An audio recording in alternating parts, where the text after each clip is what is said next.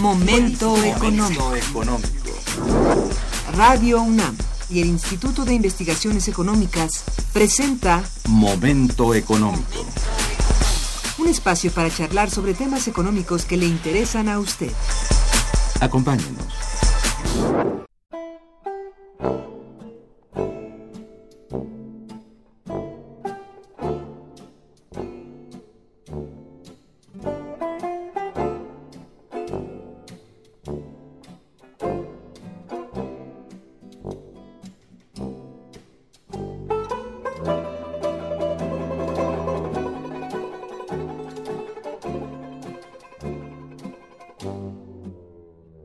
Muy buenos días, bienvenidos a Momento Económico, coproducción del Instituto de Investigaciones Económicas y Radio Universidad. Les saluda Irma Manrique, investigadora del Instituto de Investigaciones Económicas de la UNAM. El tema que abordaremos el día de hoy es comportamiento económico mexicano. Para ello contamos con la valiosa presencia del doctor Armando Sánchez Vargas. Bienvenido, Armando. Hola, Irma, mucho gusto, gracias por la invitación. La dirección de correo electrónico para que nos manden sus mensajes es una sola palabra, momentoeconómico arroba unam.mx. También pueden escucharnos a través de la página de internet www.radiounam.unam.mx. De nuestro invitado. Armando Sánchez Vargas es doctor en economía por la Facultad de Economía de la UNAM es maestro en Ciencias Económicas por, también por la UNAM y maestro en Arts in Economics por la Universidad de Virginia, Estados Unidos de América. Es licenciado en Economía por la Universidad Nacional Autónoma de México. Es investigador titular del Instituto de Investigaciones Económicas de la propia Universidad Nacional Autónoma de México y se encuentra adscrito a la Unidad de Investigación de Economía Industrial. Su desempeño docente lo realiza en el posgrado de Economía de la UNAM y una de sus líneas de investigación es Productividad Industrial y otras. Cuenta con la realización de diversos proyectos de investigación y es actualmente el coordinador tanto del Boletín Electrónico Situación y Perspectivas de la Economía Mexicana, como de la Coordinación del Análisis Macroeconométrico Prospectivo del Instituto de Investigaciones Económicas.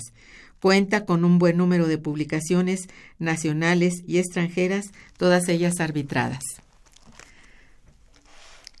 Nuestro invitado del día de hoy, el doctor Armando Sánchez Vargas, es compañero nuestro en el Instituto de Investigaciones Económicas, en donde tiene a cargo, como dijimos, la coordinación del análisis macroeconométrica, macroeconométrico prospectivo, departamento que cuatrimestralmente publica de forma digital el Boletín Situación y Perspectivas de la Economía Mexicana, el cual, como he comentado en programas anteriores, tiene como objetivo central dar un seguimiento preciso a lo acontecido y a lo que está por suceder con relación a la economía nacional y sus sectores productivos. Justamente en estos momentos en la página electrónica www.iec.unam.mx se encuentra el boletín correspondiente al último cuatrimestre del año, es decir, septiembre-diciembre 2015, para su descarga gratuita y es por ello que el día de hoy nos acompaña el doctor para hablarnos acerca de los pronósticos de cierre de año. Para entrar entonces a este importante tema, le pido por favor a Armando, antes que nada, que nos diga cómo está cerrando en estos momentos la economía mexicana y bueno, por qué, el porqué de las razones de este cierre. Sí, eh, bueno, buenos días, muchas gracias por la invitación, Irma. Eh, bueno, en general, el cierre de la economía mexicana en este 2015 no es muy halagador. Este, va a haber una tasa de crecimiento de alrededor del 2.3%, con una inflación de alrededor del 3%. Entonces, este, vemos que hay inflación baja, pero con una actividad económica muy, este, un desempeño económico muy bajo. Eh, en realidad esto tiene dos tipos de dos tipos de explicaciones. Por un lado, el desempeño externo no ha, no ha sido nada apropiado, no, no ha generado, el sector externo no está generando crecimiento económico interno en nuestro país, pero además también, eh, digamos, la la estrategia económica de política eh, local, digamos, este, doméstica, tampoco ha logrado generar las condiciones de crecimiento de la demanda y la inversión internas para que eh, podamos contrarrestar el mal desempeño externo, ¿no? Entonces, hay dos, dos, por dos lados, los factores internos y factores externos, y ninguno se ha, eh, ha sido dinámico para generar empleo y crecimiento económico. Exacto. Entonces, por lo que dices, tenemos una gran dependencia del sector externo. Por esto de que está mal el sector externo, es decir, todo lo, el entorno está realmente negativo y, bueno, el interno tiene rato de estar mal con un desempeño de políticas públicas en general eh, con mal resultado, pero no nos ayuda en nada el que el exterior tampoco tenga ningún, bueno, atisbo, por ejemplo, de mejora. Esto es muy delicado para nuestra economía y sobre todo, pues esto, para la perspectiva de la economía nacional es, pues muy negativo, podríamos decir así. Ha ido bajando constantemente el, bueno, el, el índice, el indicador dado oficialmente de crecimiento de, del PIB de 3.4, creo que este era la, lo que se pensaba que crecería en este año y ha quedado en 2.3 en las últimas este, declaraciones oficiales. Bien, ¿Por qué hasta el momento, Armando, no existen indicios de recuperación económica mundial y en particular en la economía norteamericana de la cual dependemos, podríamos decir, al 100? Sí, en realidad lo que está sucediendo es que eh, no hemos salido de la crisis totalmente ha sido algo permanente. Este, en Estados Unidos, a pesar de que se habla de recuperación, eh, si uno revisa los indicadores principales, este año se ven también débiles. Eh, no, los montos de inversión, a pesar de que han aumentado, tampoco se espera que crezca demasiado la economía norteamericana al cierre de este año y que el próximo año probablemente eh, se va a mantener también va, a crecer, pero no tanto como se esperaba. Entonces no ha habido una recuperación real mundial, ¿no? La, inversión, hay una insuficiencia de demanda agregada mundial. Las políticas de, monetarias que, que han facilitado, eh, digamos, salir de la crisis no han sido suficientes este se tiene que seguir recurriendo a la, a la digamos a la, al fomento de, digamos, de la política monetaria tendría que seguir por un buen rato más. La política fiscal tampoco está jugando un, papel importante. Entonces, parece que estamos más preocupados, seguimos a nivel mundial más preocupados por la estabilidad macroeconómica que por fomentar el crecimiento de inversión y empleo que generan aumentos en la productividad en el largo plazo. Entonces, al final del día, podemos ver que no hay una estrategia real de recuperación de la política norteamericana y eh, pues está en una situación de estabilidad eh, fluctúa a la baja, a la alza, pero no, no está constituyéndose una estrategia que pueda generar sinergias para todos los países y que realmente hay una superación. Entonces, eh, yo diría que la volatilidad financiera va a seguir el año que entra todavía y, se, y, espero que Estados Unidos no, no tenga la idea de, de endurecer la política monetaria porque entonces sería peor. Sí, se tiene ese temor grande y que también es un elemento o un factor de retraso en gran medida de la inversión extranjera. Teme la inversión extranjera realmente permanecer en el país, ya no digas entrar, permanecer. Entonces, estos son eh, vientos de fronda bastante graves. Eh, digamos que la, la expectativa que se tenía de crecimiento económico mexicano estaba muy ligada desde el principio a la suerte de lo que ocurriera en la economía norteamericana. Hubo en los primeros trimestres algún eh, crecimiento en la economía norteamericana, alguna expansión, más que crecimiento, una expansión de la, de la actividad económica que hizo pensar, y esto es lo que creo yo, no que tú mejor me corriges, si esta actividad realmente era suficientemente, vamos, eh, fuerte como para pensar o como para tener esa expectativa tan alegre. Eh, no sé, porque me da la impresión de que ni siquiera aquí mismo se tenía seguridad sobre esa permanencia, digamos, de expansión. Más bien había graves temores y con relación a la propia política monetaria, que es la que rige, bueno, la política monetaria eh, sigue estando crecimiento cero de tasa de interés, lo cual hace todavía, todavía algo atractivo el que México reciba cierto grado de inversión extranjera, particularmente norteamericana, pero no hay ninguna seguridad en ello y más bien creo yo que la, la expectativa de esta inversión es a esperar, ¿verdad?, a qué es lo que se decida con esa política monetaria norteamericana. Llegamos a ese punto, ¿no? Y lo mismo pienso yo que tienen en Europa la misma sensibilidad y eh, bueno, con relación a los otros países de América Latina, son un poco menos dependientes de, de estas decisiones, al parecer, y se sienten un poco más alentados a tener sus propias naves para, para navegar en estos momentos de crisis. ¿no? Sin embargo, tampoco es ninguna certidumbre para nadie. Entonces, eh, en general en el mundo la situación económica parece estar dependiendo, y eso parece, de una tasa de interés norteamericana. Exacto, sí, y aquí un aspecto importante es que eh, la volatilidad financiera, o sea, digamos, los capitales financieros a nivel mundial eh, tienen la batuta, ¿no? Este, ataques especulativos, eh, todos los países tienen miedo a esto, entonces protegerse es mantener eh, un crecimiento estable del producto bajo a veces, con, eh, digamos con la finalidad de, de, mantenerte lejos de un ataque especulativo que te pueda generar una situación de crisis mundial y entonces pues estamos a nivel mundial se está manteniendo la, el crecimiento del producto a niveles bajos para evitar este ataques especulativos y, esa volatilidad financiera que condiciona la, el desempeño de la economía a través de la política monetaria y fiscal. Sí, así es, así es, es el realmente el panorama y parece ser el mismo durante el último semestre parece haberse movido en este en este terreno. Bien, vamos a hacer eh, una breve pausa musical. Estamos en momento económico conversando con el doctor Armando Sánchez Vargas sobre el comportamiento económico mexicano en 2015. Quédense con nosotros. Está escuchando Momento Económico.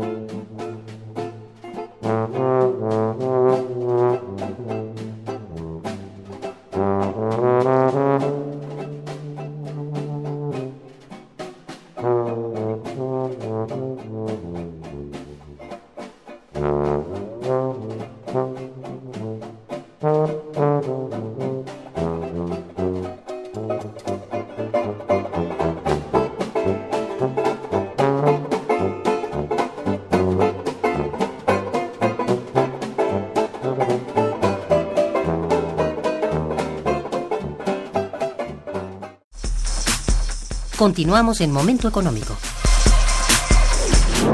Considero, Armando, que una parte importante del boletín electrónico reciente es el aporte que hace con relación al crecimiento del PIB para 2016. Eh, esto tomando en consideración tasas de interés más altas durante dicho año. Háblanos un poco de esto porque sería una expectativa, bueno, aunque esperada, un poco distinta. Exacto, sí. Este es un punto importante. Como dijimos ahorita, este, en realidad puede haber muchos factores que afecten el crecimiento económico a nivel mundial y también en México. Pero entre estos factores, uno bien importante y que está generando mucha incertidumbre si Estados Unidos va a subir su tasa de interés, este, que vemos que no hay elementos para hacerlo. O sea, pensamos que ni siquiera el año que entra, todo el año que entra había elementos para pensar que va a haber una inflación grande y que entonces Estados Unidos tenga que subir su tasa de interés. Eh, y esto está muy basado en una simulación que hicimos con el modelo macroeconométrico del instituto. Este, entonces, por ejemplo, ¿qué pasaría si a Estados Unidos el año que entra, supongamos en enero, tomara la decisión, y que sería inapropiado hacerlo, pero si lo hicieran, de subir en 50 puntos bases la tasa de interés, pues ellos estarían sacrificando alrededor de 0.23% eh, crecimiento económico. Estarían eh, bajando su inflación de 2% a 1.8%, lo cual creo que no justifica el, el sacrificar crecimiento económico y empleo dentro de la economía norteamericana. Eh, por Así ejemplo, es, en. Europa, ¿qué pasaría? En lugar de que crecieran al 2.25%, si Estados Unidos sube esa tasa de interés, crecerían al 1.9%. Están perdiendo también alrededor de dos puntos porcentuales. Eh, ¿Qué pasaría en México? En México, en lugar de crecer al 2.7%, estaríamos creciendo al 2.4%. Entonces ahí hay una pérdida de crecimiento económico y empleo. ¿Qué pasaría en México si sucediera esto todavía más? Por ejemplo, en vez de tener una tasa, de, en lugar de tener una tasa de crecimiento de las exportaciones de 7.3, tendríamos una tasa de crecimiento del 6.37 O sea, tiende todo más bien a, contraerse. y un aumento en la deuda en 14%, pues sí. como resultado del De de aumento de, tasa de interés que Claro. luego lo- de inmediato afecta a las cuentas fiscales. Claro. Y esto es asumiendo ahora sí que constante la cuestión de precios del petróleo, la cuestión de volatilidad financiera, eh, digamos, es un, es, eh, es un panorama externo muy negativo y que podría generar eh, expectativas y, y una situación eh, todavía peor, ¿no?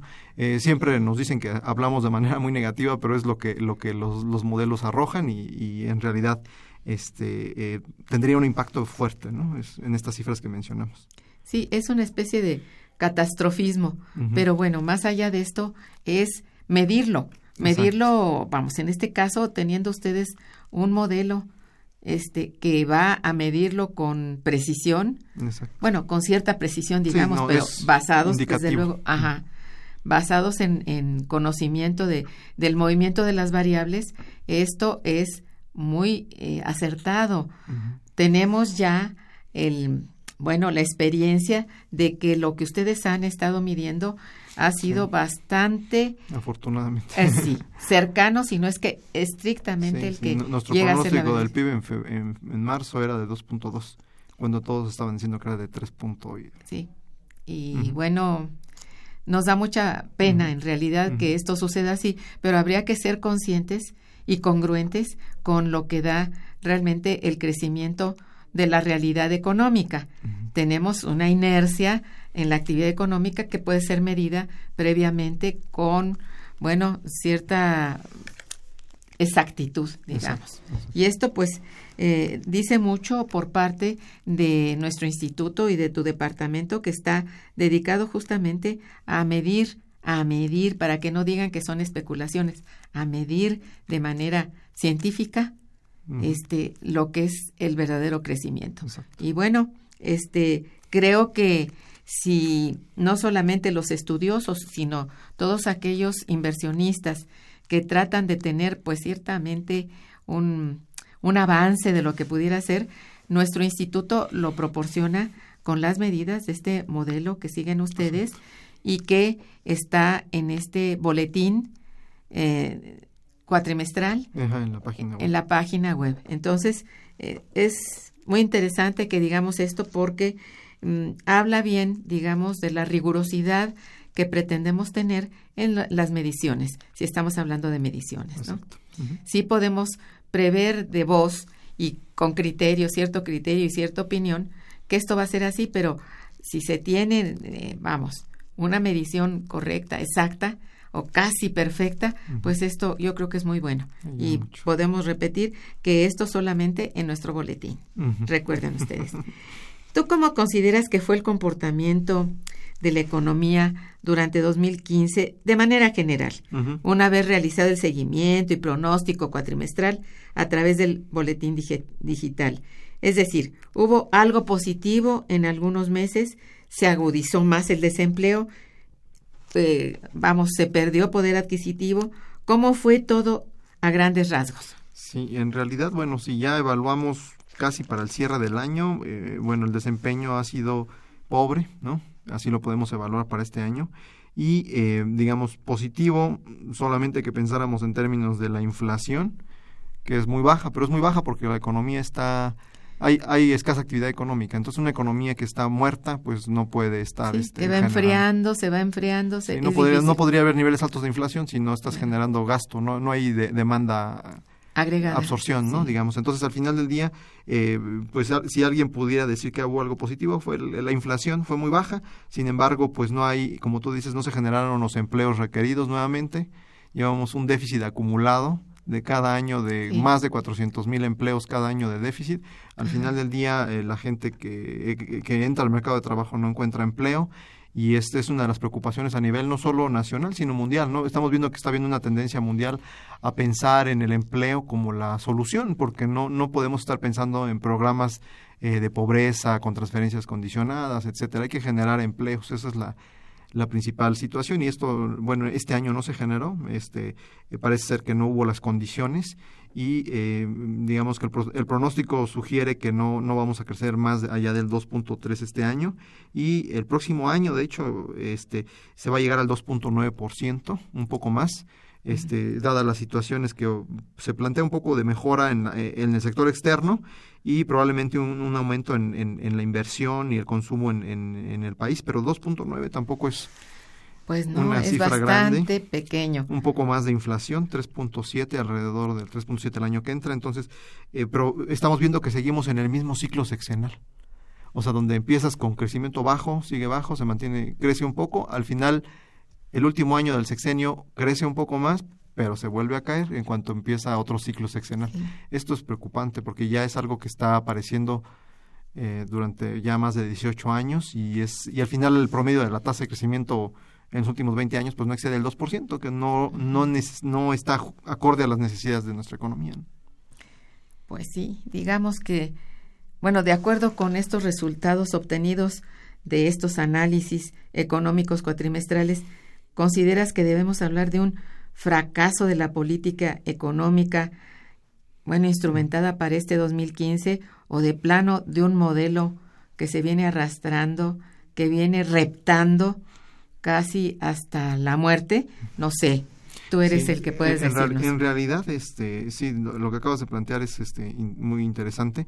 Este, en realidad, no sé, eh, la, política económica implementada en este sexenio y en el anterior y en el anterior es, ha sido idéntica, ¿no? Es con algunas variantes, algunas este, innovaciones, pero no ha habido una innovación real. O sea, una innovación que plantee un cambio estructural. Eh, tenemos, seguimos teniendo al campo abandonado, la industria se desencadena, desaparecen industrias, no se genera empleo, no hay una política económica integral pensada como un plan nacional de desarrollo realmente, sino políticas este, aisladas, ¿no? Eh, a ciertos sectores a los que le apostamos que son los que van a generar el arrastre. Eh, primero, hace 20 años, el sector exportador, ¿no? Generó un arrastre temporal, su efecto desapareció, fue temporal.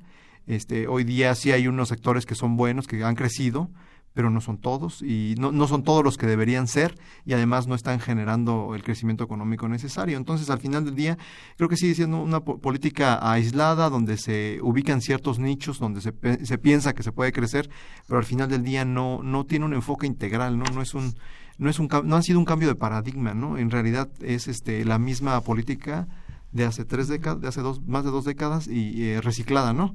Con algunos cambios y, y, en realidad no hay algo que realmente se piense en cómo voy a generar la demanda en este país. Tengo que reactivar el mercado interno, ¿no? Con una economía tan desigual, con salarios tan bajos, eh, no hay mercado interno. Entonces, ¿qué va a impulsar las ventas internas? Y si además en el exterior estamos con situación, una situación económica tan deplorable, ¿cómo esperamos tener eh, que, el, que el sector externo sea un motor de crecimiento? ¿no? La inversión es poco probable que fluya a nuestro país la externa, ¿no? Y si la interna no está compensando, entonces no tenemos por dónde crecer, o sea, no hay no hay fundamentos reales para pensar que podemos crecer al 4%, al 5%, ni siquiera el año que entra, ¿no? Entonces el sexenio está empezando a agotarse, este y, y no se ve realmente el cambio estructural, eh, las reformas eh, económicas este, que son no solo a nivel nacional sino también a nivel mundial eh, pues tampoco están probando que sean este eh, la, receta que pueda permitir el crecimiento económico. Creo que hay que repensar la estrategia económica de este país este, y en un, en un contexto integral y en un contexto donde se, se, se, reflexione y se haga un cambio de paradigma real. Esto es lo más difícil de lograr, yo creo. Este cambio de paradigma, yo creo que está desafortunadamente de manera anunciada que será el mismo. Y esto no puede ser de ninguna manera o auspiciar de alguna manera crecimiento o actividad mayor. Parece que está inerte. Este es un problema gravísimo que nos está agobiando. Ni siquiera siento yo que haya posibilidades de que porque crece la inflación, esta va a crecer, pero no porque haya mayor consumo, mayor demanda en el mercado, va a ser porque lo que los que podemos demandar o los que todavía puedan entrar al mercado de a, a, demandar mercancías, servicios, etcétera, será porque este pues todavía tienen margen para hacer un gasto, pero y también porque están creciendo los impuestos, están anunciados ya tarifas mayores. Entonces, esto sí va a tener reflejo en la inflación, mas no por mayor consumo. Esto es un problema muy delicado que debiera atenderse, como dices tú muy bien, con alguna estrategia. Vamos, el cambio de paradigma sería lo máximo que pudiéramos esperar, pero al menos con estrategias más pensadas en favor del mercado interno, en favor de un poco de más empleo, que no parece que vaya a verlo de alguna manera. Si no hay algún atisbo, digamos, de mayor inversión pública, que no lo hay, este, bueno, la privada no va a moverse. Entonces, esto es para observarse con cuidadito este, el estallido que puede haber es muy fuerte. Yo no digo que social, no sé si sea tan, tan pronto que la gente pueda reaccionar, pero bueno, la medida es eh, realmente el estómago, ¿verdad? Hasta dónde puedas tener eh, suficiente ingreso para sobrevivir. Y bueno, yo creo que el ser humano va a sobrevivir, ¿verdad? Va a hacer todo lo posible. No, sí, y, y bueno, esto hay que tenerle, este, pues, cierta precaución a cómo se va a lograr, ¿no? Si no tenemos la receta y hay que tenerla, el plan B, ¿verdad? Este podría, sí, podría fallar del todo y esto no puede suceder, digo, hay que estar conscientes de que no, bueno, eh, alguien va a poner el dedo en el agujero del barco para que no se hunda, alguien, ¿verdad? Y esperamos que sí haya pues, una participación eh, de toda la sociedad en esto, ¿no? Eso espero. bueno, pues este, vamos a un puente musical y volvemos. Quédense con nosotros. Está escuchando Momento Económico por Radio UNAM.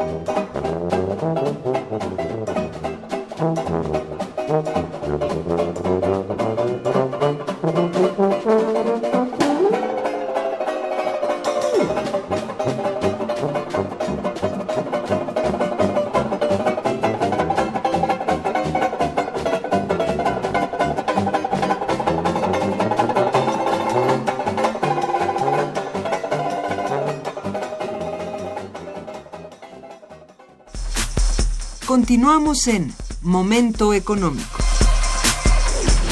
Bueno, a todo esto y ante ese panorama, ¿cómo consideras fue el impacto del comportamiento de la economía mexicana en 2015? Ya, bueno, podemos hablar de todo el comportamiento en la sociedad mexicana. Ah, ok, sí, ahí en realidad, este, pues tendríamos que pensar en la pobreza y la desigualdad, ¿no? Este, eh, parece ser que eh, hubo un aumento, ¿no? En el o sea, hubo gente que salió de la pobreza extrema, pero hubo un aumento en dos millones en el número de pobres. Entonces, al final del día, eh, pues esto genera más desigualdad. Entonces, es, es evidente que pues la, la, la, política económica no ha podido contrarrestar el aumento de la desigualdad y de hecho aumentó muchísimo. Entonces, eh, eso es preocupante porque en, la gente en los bolsillos está sintiendo la crisis, los efectos de la crisis, y no parece que haya un momento en el que vaya, vayamos a detener. O sea, no, creo que podamos llegar a 80 millones de pobres. ¿no?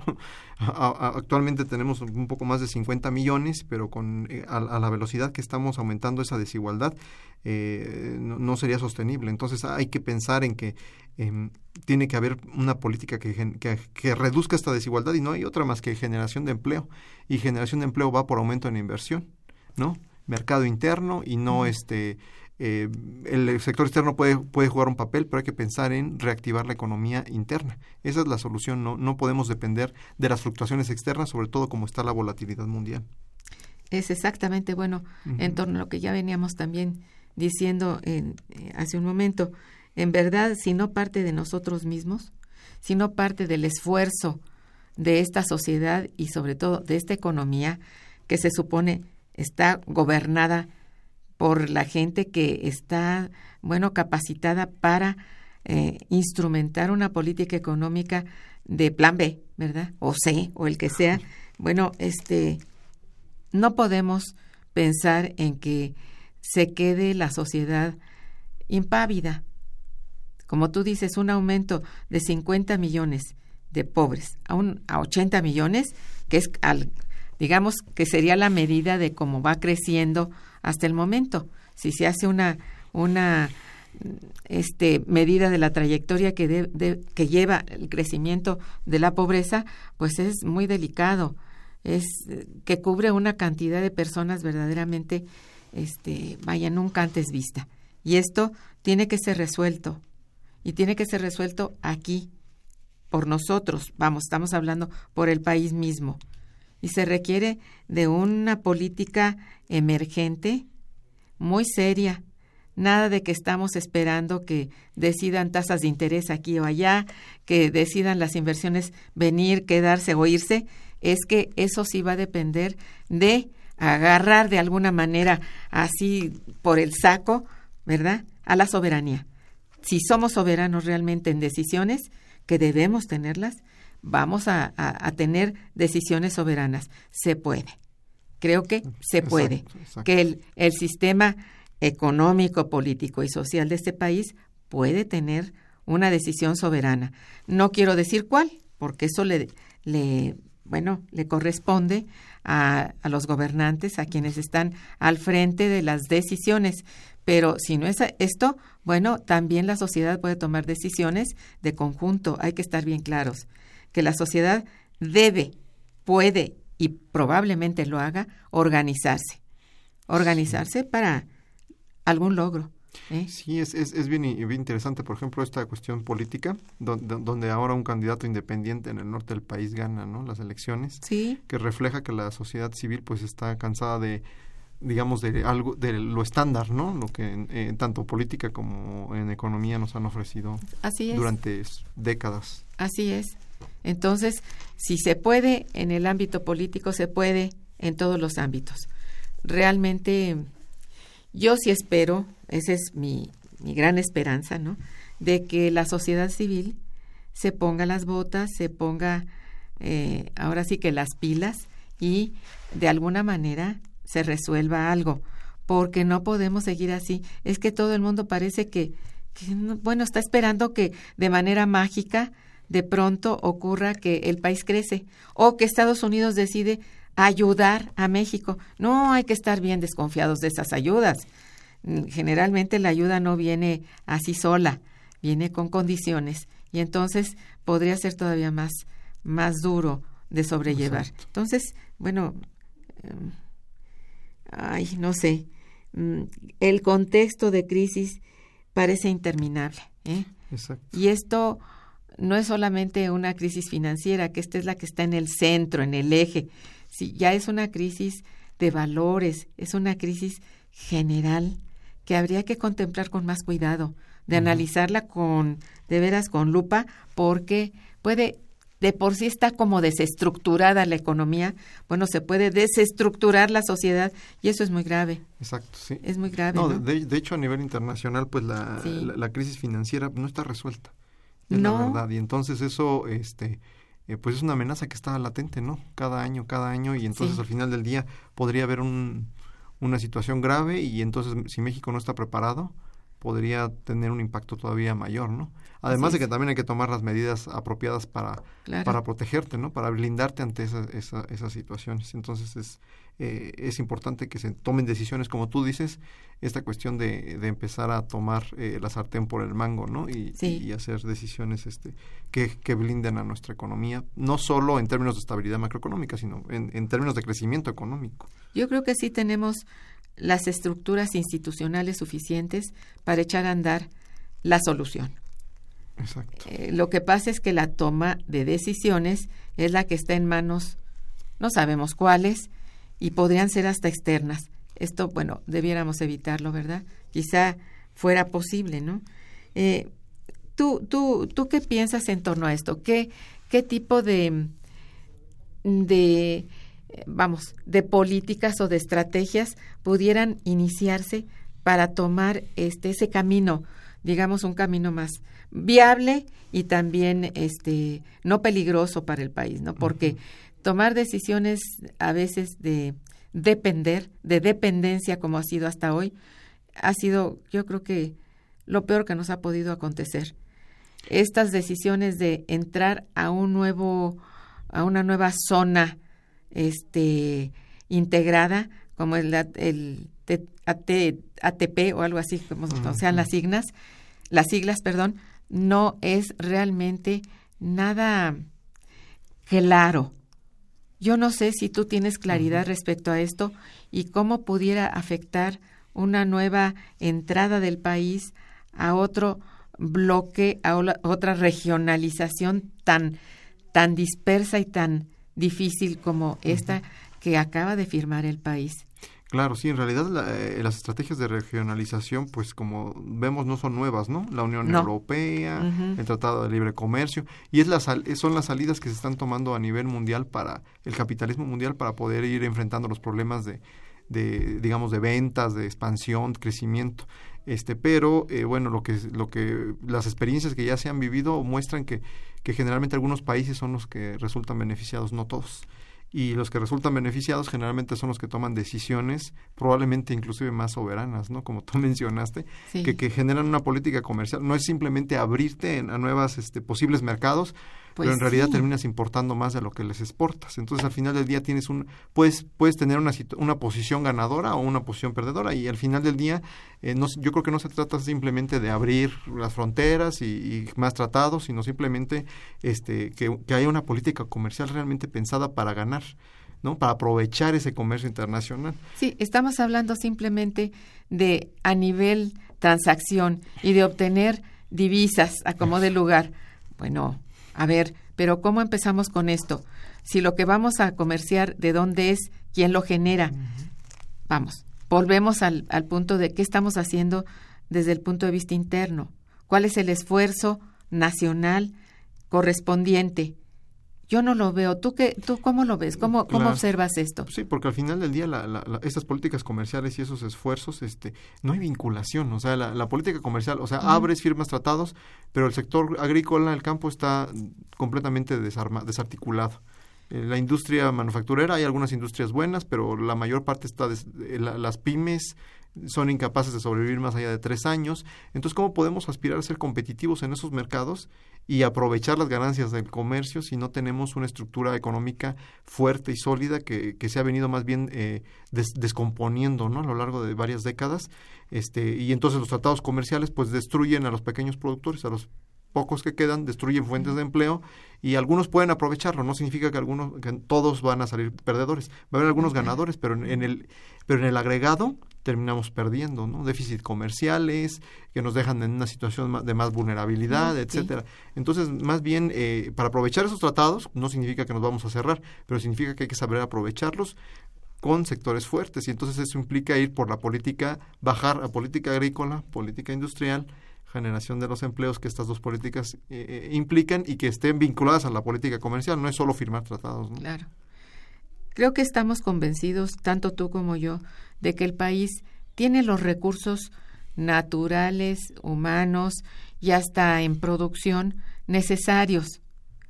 Aquí, al parecer, el problema no es falta de recursos, sino en manos de quien están.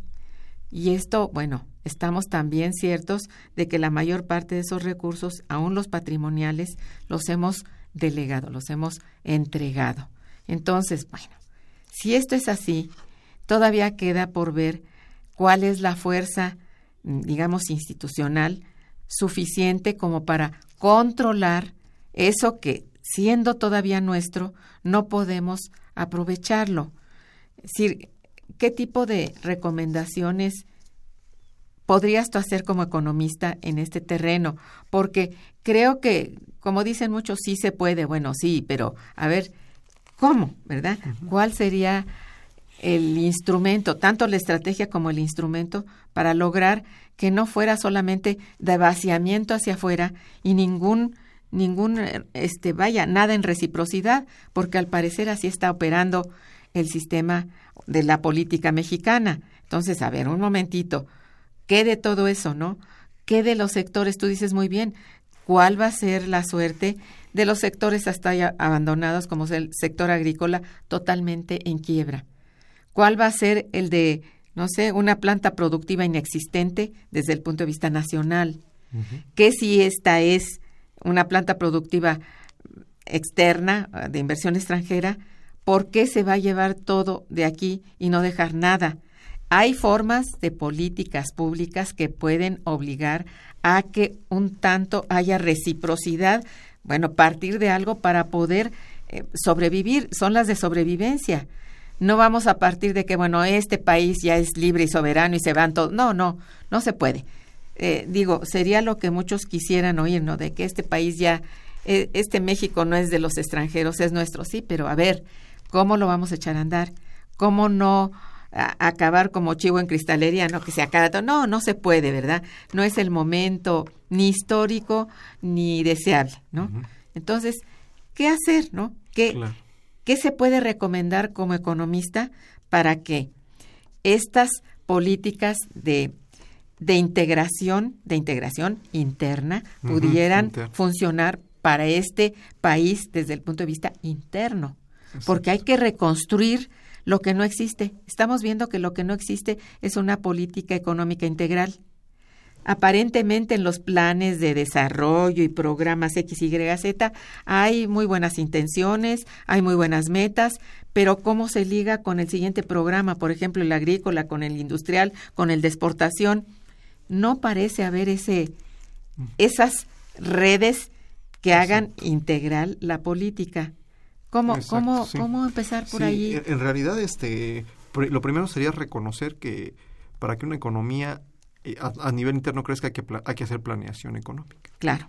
y no, es que no exista, ¿eh? Exacto. Sí existe. existe la planeación, pero no está muy vinculada y no hay este y no se han generado los mecanismos para que realmente se haya una expansión de esa de esa planeación no entonces la ausencia de planeación verdad económica este eh, el mercado funciona pero funciona de manera imperfecta. Entonces el mercado hay que hay ciertas cuestiones. Es así como a nivel mundial por ejemplo también eh, las crisis financieras pues es que no se han atrevido a nivel internacional en Estados Unidos a regular al capital financiero no tiene que haber cierta regulación o sea no porque generalmente por las crisis surgen por eso por la la anterior fue tuvo mucho que ver la, la ausencia de regulación no claro. Entonces aquí es, es importante pensar que eh, la, la planeación ¿verdad? Y, la intervención estatal son importantes para ah, generar un arrastre, ¿no? En una economía como la mexicana, donde el gasto público juega un, un, papel bien importante, es, es, este, es, es, importante pensar en eso, ¿no? Eh, sin embargo, también no se trata de gastar por gastar, sino hay que gastar, digamos, en términos de algo que sea razonable, que se pueda hacer y que sea, que sea financiable, ¿verdad? De manera apropiada. Entonces, eh, aquí, digamos, ¿qué, ¿qué se puede hacer? Creo que México es un país que por pura inercia va a seguir creciendo arriba del 2%. O sea, aunque no se hiciera nada, es un país grande, es una de las, economías más grandes del mundo, está entre las 12, 13, este, entonces va a seguir creciendo, pero a esos ritmos que no son suficientes para, para la, población mexicana. Entonces, al final del día, si queremos este, crecer a ritmos que, que sean más grandes, más dinámicos, pues tendríamos que pensar entonces en empezar a planear. Primero, sentar, reconstruir las bases ¿verdad? De, la, de una estructura económica que está desarticulada, ¿verdad? Y sí somos una economía manufacturera, no somos una economía agrícola, pero esa, esa manufactura está descuidada. Entonces, esa manufactura está desligada de la, de la, del campo, está desligada de la ciencia y tecnología. Entonces, una política de ciencia y tecnología que, que genera aumentos en la productividad en la industria es importante. Entonces, hay que pensar, yo diría, en vincular los sectores. O sea, el científico y tecnológico con el sector este industrial. Se necesita mucho para poder exportar y ser competitivos. Exacto. pero también eh, los insumos que se requiere si los estamos importando generamos déficits muy altos. Entonces la ganancia neta se, se, se esfuma. Ajá. al final del día entonces es empezar a vincularse tiene que empezar a pensar en una política económica integral integral en el sentido de que de que sea capaz de vincular sectores de crear eh, eh, eh, relaciones entre los sectores, es decir, recomponer cadenas productivas, todo Exacto. eso que, que en cierta forma existía, pero que en los últimos años ha- se ha desarticulado. Eh, la creencia en, en que el mercado se iba a encargar de resolver todo el problema de manera completa, eh, es, es- ya, ya se demostró que no es completamente cierta. Así El mercado es importante, pero son imperfectos. Entonces hay que, hay que tomar eh, decisiones, ¿no? Los gobiernos tienen que tomar decisiones e intervenir. Así es. Bueno, entonces sí estamos pensando en que si es necesario contar con los recursos eh, económicos suficientes para echar a andar todo. Sí, sin eso, sin recursos, no se puede nada. Pero este país los tiene. Acabas de decirlo, los tiene, ahí están. Y por esa misma inercia puede seguir creciendo al 2, cosa que ya querrían muchos tener ese crecimiento. Sí, pero no es cosa de tasas de crecimiento del PIB, de este eh, gran indicador. No, se necesita que esto, de alguna manera, si hay crecimiento, sea redistribuido y de buena manera. Y esto va a depender de políticas, de políticas públicas bien pensadas y generadas para, eh, bueno, que todo todo camine hacia lo mismo, hacia un, en un mismo sentido, no que si sí se genera este riqueza, pero esta está muy concentrada y luego concentrada, pero creo que afuera. Entonces, realmente es un desconsuelo pensar en que sí hay los recursos, pero no hay la toma de decisiones de una política económica que se considere realmente integral, que todo marcha hacia un, en un mismo sentido. No se trata de quitarle nada a nadie, ni que se vayan las inversiones ni in- extranjeras. No, no, no. Claro, ¿no? De, de tener en mente cuál es la ruta para que este país no solamente crezca al 2, crezca más Exacto. y dé oportunidad a toda su sociedad de participar, ¿verdad? Y participar es como, en- desde el punto de vista económico, como actor económico con un ingreso bien remunerado. Claro, oportunidades, ¿no? Generar Eso oportunidades es. de empleo para la gente. Sí, claro. Y sobre todo con el bono demográfico que cada vez se está perdiendo también. se está perdiendo gravemente porque la, la población desocupada es justamente ese bono demográfico. Ese está desocupado. Dicen que entre 16 y 29 años está El desempleo. el desempleo. Entonces, bueno, esto se puede resolver, sí se puede resolver de la manera keynesiana por lo menos, ¿no? Y si somos eh, congruentes y tenemos todavía eh, la neurona en su sitio, pues yo creo que esto sí se puede hacer. Exacto. Pero esto una toma de decisión muy importante, ¿no? Que tendría que tomarse entre gobierno y gobernados. Exacto. Este sería un punto, ¿no? Bueno, vamos a una pausa musical y regresamos. Quédense con nosotros. Está escuchando Momento Económico.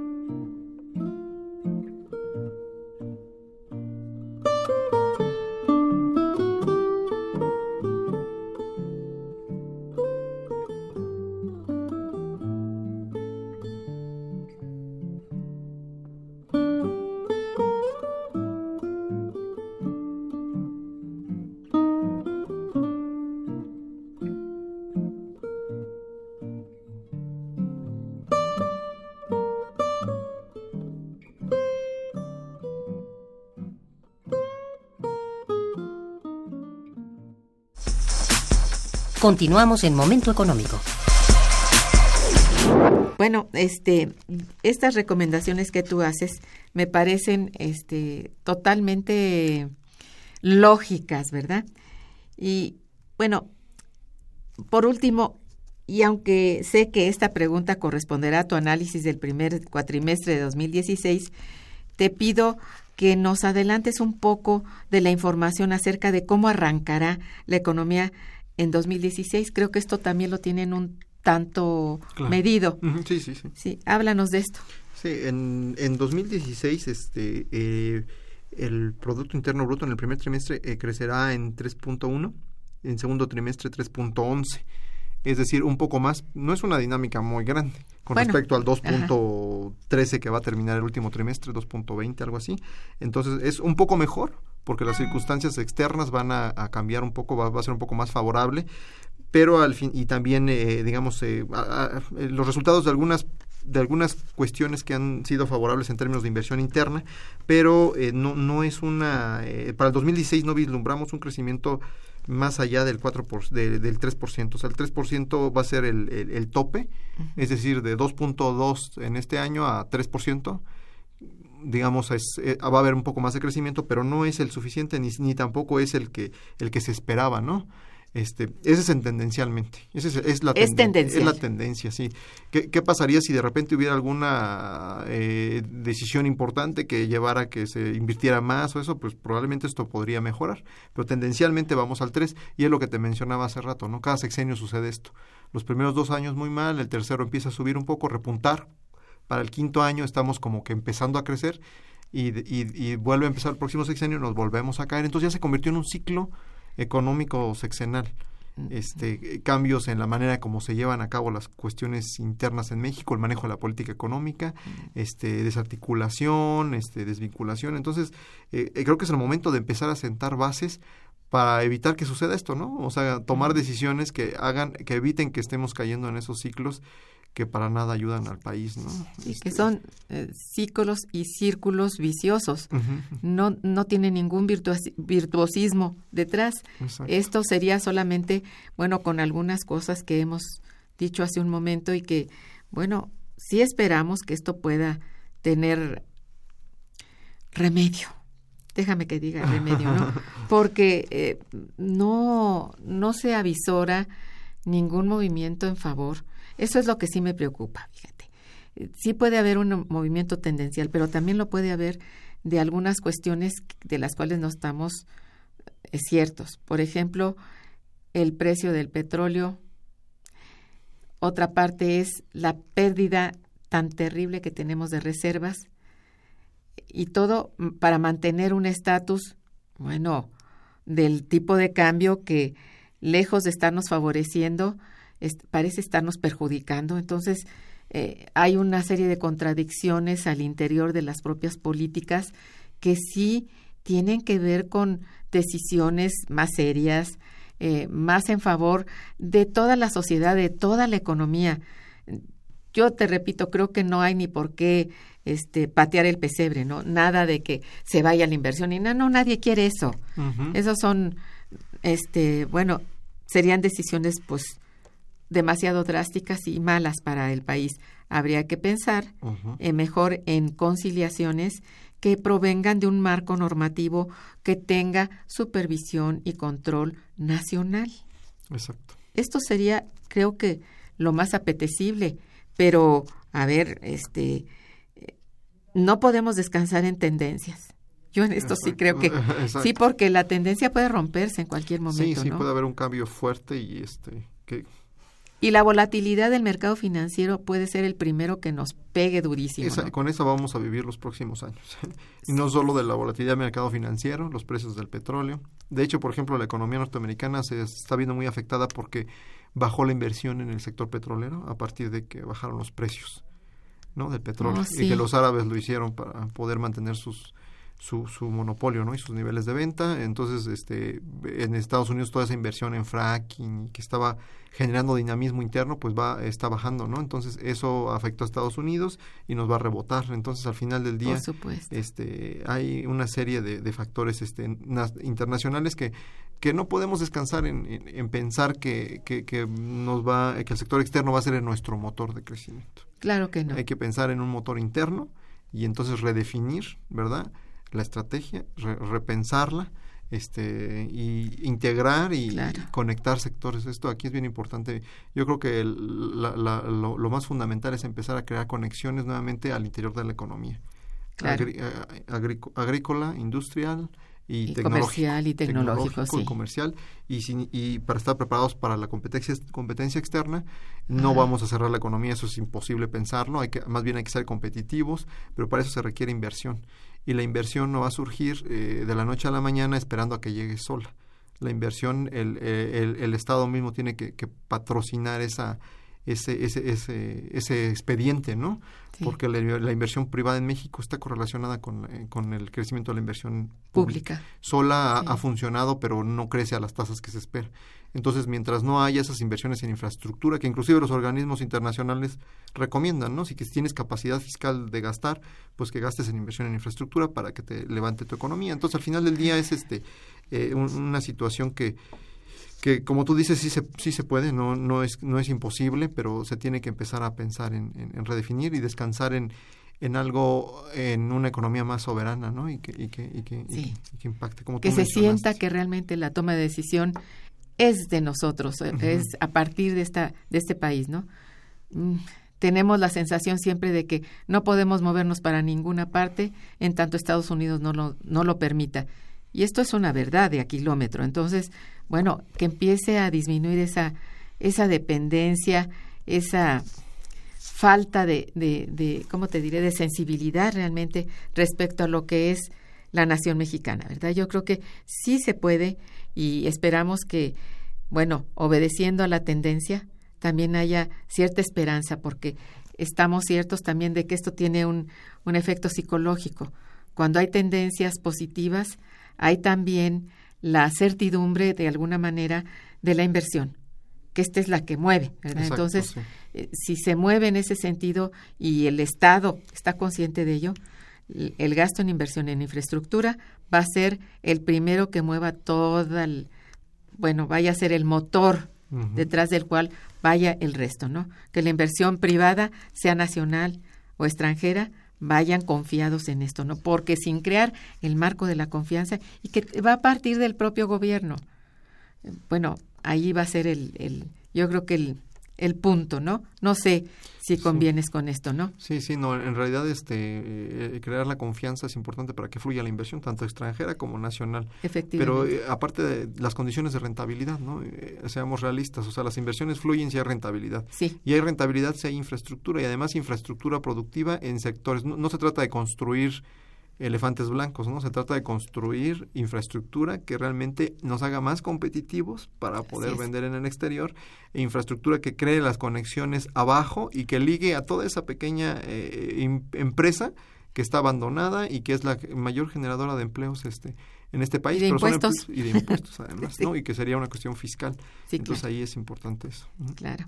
Ay, no sabes cuánto te agradezco tu presencia en el programa y este, este boletín tan importante para nosotros y que tú comandas me parece de la mayor importancia. Véanlo, este, infórmense porque sale con toda exactitud en las fechas Mm, que, nosotros hemos señalado y que también Prospectiva lo dice en su número previo, dice saldrá en tal fecha. Entonces, pues muchas gracias por tu presencia, mm, que todo te vaya muy bien. Igual. También como, bueno, como se pueda en este país, que es nuestro país, en nuestra universidad que es la nuestra. Exacto, muchas gracias. Gracias a ti. Hasta luego. Bien, eh, gracias a todos nuestros radioescuchas. Eh, por supuesto, siempre están en atención y participación en el programa. Les hemos dado la llave para comunicarse con nosotros. Estuvo en los controles técnicos Jorge Catalá, a quien le agradecemos. En la producción Santiago Hernández y Araceli Martínez, que también eh, les agradecemos mucho su producción, realización y apoyo. Y en la coordinación y conducción Irma Manrique, quien les desea muy buen día, pero mejor fin de semana. Muchas gracias. Momento económico. Radio UNAM y el Instituto de Investigaciones Económicas presentó Momento económico.